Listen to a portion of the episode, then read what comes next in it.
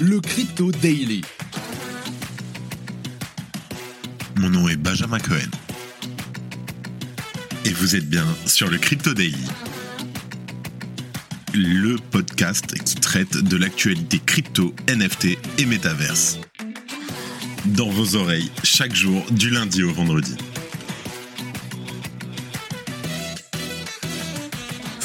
J'espère que tu vas bien et que tu as passé un super week-end malgré la semaine phénoménale, dans le mauvais sens, que nous avons eue. On se retrouve tout de suite pour un nouveau résumé de l'actualité sur le Crypto Daily. Et attention, c'est le 50e épisode, il y a peut-être quelque chose à gagner. Fun fact, il y a une semaine, tout allait bien. Alors, nous avons eu un long week-end, mais les news ne se sont pas arrêtées pour autant. On va commencer par FTX, bien entendu, qui a subi un hack au lendemain de la déclaration en faillite de l'entreprise et de la démission de SBF de son poste de PDG. Je recommande vivement de désinstaller l'application mobile FTX et de ne pas essayer d'accéder au site officiel de l'exchange jusqu'à que la lumière soit faite sur ces événements. En deuxième news, on va parler de Sisi Champagne Zhao, le PDG de Binance qui a annoncé ce matin qu'un fonds d'urgence commun serait créé afin de protéger les entreprises de l'écosystème en cas de crise de liquidité. À quoi cela va-t-il ressembler et est-ce suffisant pour sauver la réputation des plateformes d'échange? Et pour finir, si l'affaire FTX a montré une chose, c'est que l'adage not your key, not your coin est plus approprié que jamais. Alors que les utilisateurs de FTX voient leur fonds bloqués, sans grand espoir de parvenir à les récupérer. La panique s'étend à d'autres services. Les plateformes d'échange centralisées ont en effet connu des retraits massifs de la part de leurs utilisateurs. Zoom sur le sujet. Mais avant tout ça, et attention, il est pas beau à voir le coin du marché. Here comes the money. Here we go. Donc, bien entendu, semaine rouge, dernière 24 heures, ça ne bouge pas. Ça va être compliqué. Sur une semaine, nous avons un Bitcoin en baisse de 20% à 16 800 dollars, un Ethereum en baisse de 21% qui s'échange à 1250 dollars. Le BNB en baisse de 14% à 285 dollars en septième position. Nous avons le XRP qui sur 7 jours a perdu près de 27% à 0,34 dollars. Le Dogecoin en huitième position qui s'échange à 0,08 dollars en baisse de 25% sur la semaine. Neuvième position, le ADA à 0,33 centimes. Et en dixième position, le Matic en baisse de 22% sur la semaine à 0,93 dollars. Nous avons aussi le Solana qui a pris une claque sur les 7 derniers jours à moins 55% qui s'échange dorénavant à 14,29 dollars. Et nous avons FTT qui fait un moins 93% record sur la semaine et qui s'échange à 1,5 dollars. Allez maintenant, on passe aux news.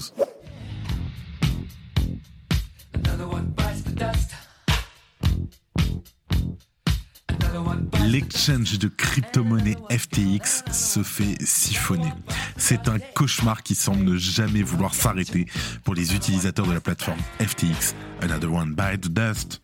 Je l'ai trop en tête là. Actuellement, dans un état de décomposition déjà avancé, mais également pour l'ensemble de l'industrie crypto, nouvelle étape dans le désastre, l'exchange aurait été victime d'un piratage massif de près de 450 millions de dollars d'actifs divers. Des mouvements de fonds particulièrement suspects ont été identifiés tôt ce samedi matin, des sommes à plusieurs dizaines de millions de dollars émanant toutes des portefeuilles de l'entreprise. Détail troublant rapporté par le compte Zach XBT, le chevalier blanc de la crypto. Des sources internes à l'entreprise indiquaient ne rien savoir des dits mouvements. Je cite, des centaines de millions de dollars sortent actuellement des portefeuilles FTX. Certains spéculent sur les liquidateurs, mais c'est tard un vendredi soir ce qui n'est pas l'heure habituelle pour des mouvements aussi rapides et importants. Certains retraits sont swap d'USDT à DAI, hack ou action d'initié, 26 millions de dollars ici. La faille est officiellement confirmée à 5h52 du matin par Ray, membre de l'équipe du support de FTX sur le canal Telegram dédié de l'exchange. Je cite FTX a été hack, le chat est ouvert, n'allez pas sur le site de FTX dans la mesure où il pourrait télécharger des chevaux de Troie. Notez que certains fonds ont pu être récupérés. Après de multiples transferts, le portefeuille du hacker comptabilise plus de 450 millions de dollars et le quatrième plus gros hack de l'histoire. Alors, qu'est-ce qu'on sait actuellement? Selon Steven, le directeur de recherche de The Block, des fonds ont commencé à être transférés depuis les wallets officiels de l'entreprise vers une seule et même adresse, tôt dans la nuit. Selon lui, à ce stade, trois personnes ou groupes opéraient sur les transactions détectées, le ou les hackers, Blacklist, par Etherscan, un probable white hat. Alors white hat, qu'est-ce que c'est? C'est un hacker gentil. Ce qu'il va faire, il va prendre les fonds, essayer de sortir les fonds le plus vite possible pour ensuite pouvoir les renvoyer et que ce soit pas quelqu'un de mal intentionné qui puisse récupérer ces fonds. Donc un probable white hat et un prob non et un wallet multisig, possiblement un white hat aussi. Certaines adresses ayant servi à faire transiter des fonds ou même directement certaines transactions comportent des messages qui font directement référence à Sam Bankman-Fried, tels que fuck SBF ou encore fuck FTX NSBF.eth. Tether a blacklist environ 31,4 millions de dollars relatifs aux hacks sous forme d'USDT. Par conséquent, ces fonds ne pourront plus être transférés par le ou les hackers. De nombreuses personnes ont pointé du doigt la synergie des différentes opérations du hack, notamment concernant le fait que le hack concerne à la fois FTX et FTX US, qui sont deux entités totalement différentes et dissociables. Ainsi, des rumeurs courent quant à un hack provenant directement du cercle interne de FTX. De surcroît, avant toute cette affaire, FTX était une plateforme réputée pour sa sécurité de haut grade et n'a jamais eu à subir les dégâts du moindre hack l'ancien CEO de FTX, Sam Bankman-Fried, aurait construit un logiciel qui lui aurait permis de déplacer les fonds de sa société, FTX, sans sonner d'alerte interne ou externe. Les faits ont pour le moment été niés par l'intéressé. Déjà surnommé porte dérobée, aussi bien par les anciens employés de FTX que par les médias, cette information remue de nouveau une cryptosphère, d'ores et déjà marquée au fer rouge par toute cette affaire. Par ailleurs, Reuters nous explique également que SBF a nié l'existence de cette porte dérobée de la même manière qu'il continue d'affirmer le transfert de 10 milliards de dollars. L'identité du hacker de FTX découvert par Kraken. Nick Percoco, le CSO de Kraken, a répondu sur Twitter à Mario Nafwal, fondateur et CEO de IBC Group.io, que Kraken connaissait l'identité du hacker de FTX.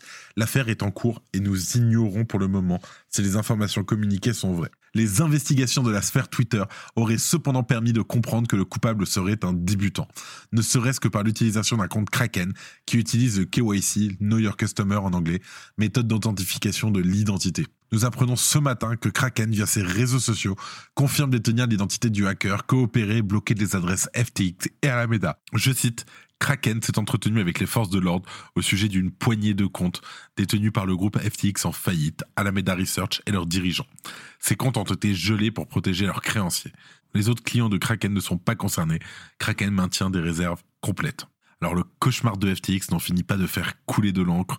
En effet, alors qu'il semble que l'instinct d'Elon Musk l'ait alerté, nombreux sont les utilisateurs de la plateforme FTX qui se retrouvent privés de leurs fonds. Les révélations sur cette affaire historique n'en sont pourtant qu'à leur début. On fera des mises à jour dès qu'il le faudra. Si tu aimes le daily, sache qu'une note et un commentaire nous aident énormément. Aussi, si tu ne veux rien rater de l'actualité, abonne-toi. En deuxième news, on va parler de Binance qui propose un fonds d'urgence pour l'écosystème crypto. Alors CZ a proposé ce fonds d'urgence sur Twitter et a invité les autres entreprises de l'écosystème à y participer. Je cite, pour réduire les effets de cascade de FTX, Binance forme un fonds de sauvetage pour l'industrie afin d'aider les projets qui sont solides mais qui se retrouvent dans une crise de liquidité. Ce soutien financier est destiné aux projets qui sont autrement solides, mais qui seraient confrontés actuellement à une crise de liquidité. Ces fonds viseraient à réduire les effets négatifs de la chute de FTX et des effondrements en cascade que la faillite de la bourse crypto pourrait provoquer, comme on a eu un peu après Luna et Celsius qui ont entraîné dans leur sillon beaucoup d'autres entreprises. Les entreprises qui estiment pouvoir participer sont invitées à contacter Binance Labs, le fonds d'investissement de l'entreprise. On n'a pour l'instant pas d'informations sur le montant qui est visé par ce fonds, ni sur les acteurs qui le rejoindront éventuellement. Les internautes ont bien évidemment réagi de manière différente à cette publication.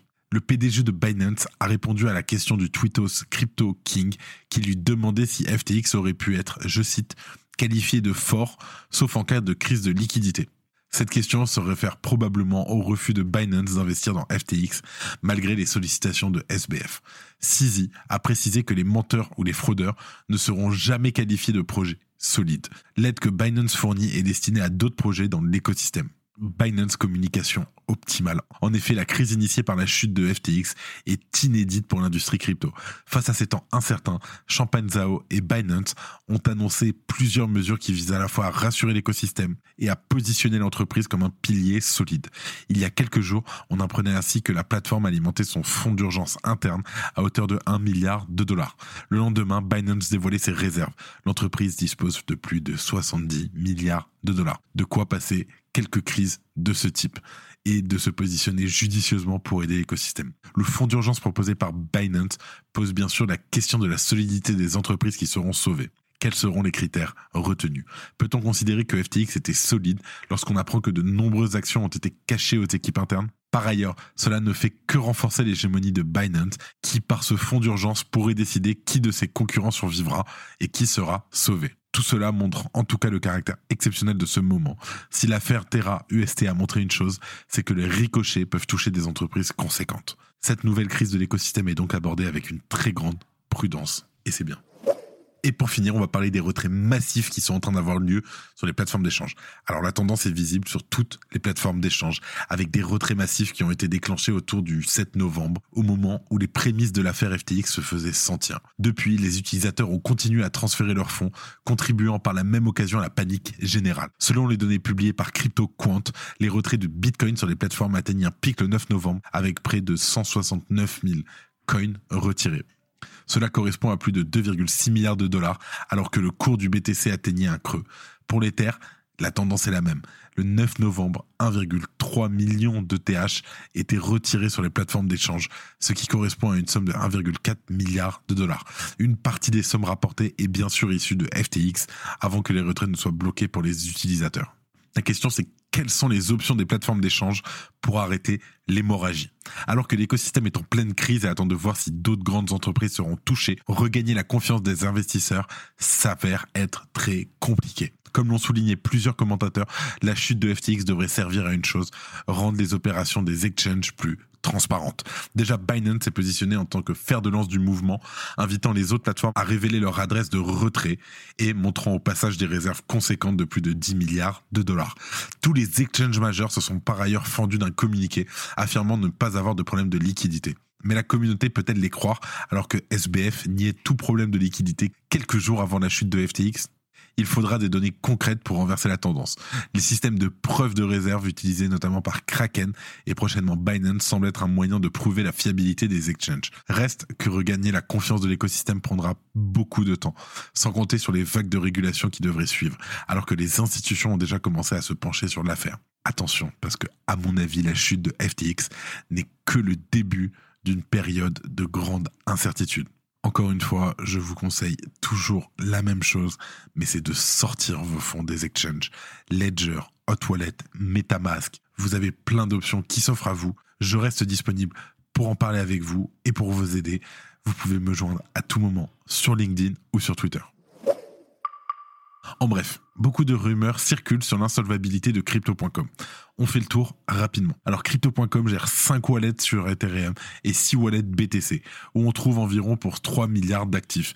31% de BTC, 20% quasiment de SHIB, ce qui est énorme, 16% d'Ether, 7% de USDT, 3% de CRO, etc. C'est quelque chose de très inquiétant parce qu'on se rend compte que seulement 60% des actifs de l'exchange sont liquides, parmi lesquels BTC, Ether, USDT, USDC, DAI et BUSD, ce qui laisse 40% d'actifs illiquides. Pour en savoir plus, je t'invite à lire le trait de notre jeune Césario qui a fait un travail remarquable là-dessus. Le lien est en description. Le hack de l'exchange FTX n'a pas impacté que les fonds présents sur la plateforme, mais aussi les données des utilisateurs, KYC, identifiant, compte bancaire, etc. Et c'est précisément pourquoi plusieurs utilisateurs se sont inquiétés en recevant des notifications indiquant que FTX tentait d'accéder à leur compte bancaire. En 2022, FTX a investi énormément dans l'immobilier aux Bahamas pour la modique somme de 74 millions de dollars. La SEC enquête sur les retraits de FTX aux Bahamas. Une transaction a attiré l'œil des internautes dans la nuit de samedi à dimanche. 196 millions de jetons FTT qui ont quitté un wallet appartenant à FTX pour se diriger vers une adresse inconnue. Binance et beaucoup d'autres exchanges ont décidé de bloquer les dépôts de FTT. D'après un employé de la plateforme en faillite BlockFi, FTX s'intéressait tout simplement aux actifs des utilisateurs lors des sauvetages des plateformes en liquidation. La CEO d'Alameda Research serait présentement à Hong Kong et chercherait à rejoindre Dubaï. Alameda Research aurait imposé à des sociétés d'investir dans FTX. Kraken gèle les actifs appartenant à FTX et à ses succursales. Une source confirme à Bloomberg que Sam Bankman-Fried serait entendu par la police des Bahamas et les régulateurs. Merci à tous, 50e épisode déjà, qu'est-ce que ça passe vite. Je reste toujours aussi motivé pour continuer à vous faire un épisode daily. Merci à chacun d'entre vous. On se retrouve très vite et moi je te dis à demain. C'était Benjamin pour le Crypto Daily. Merci et à très vite.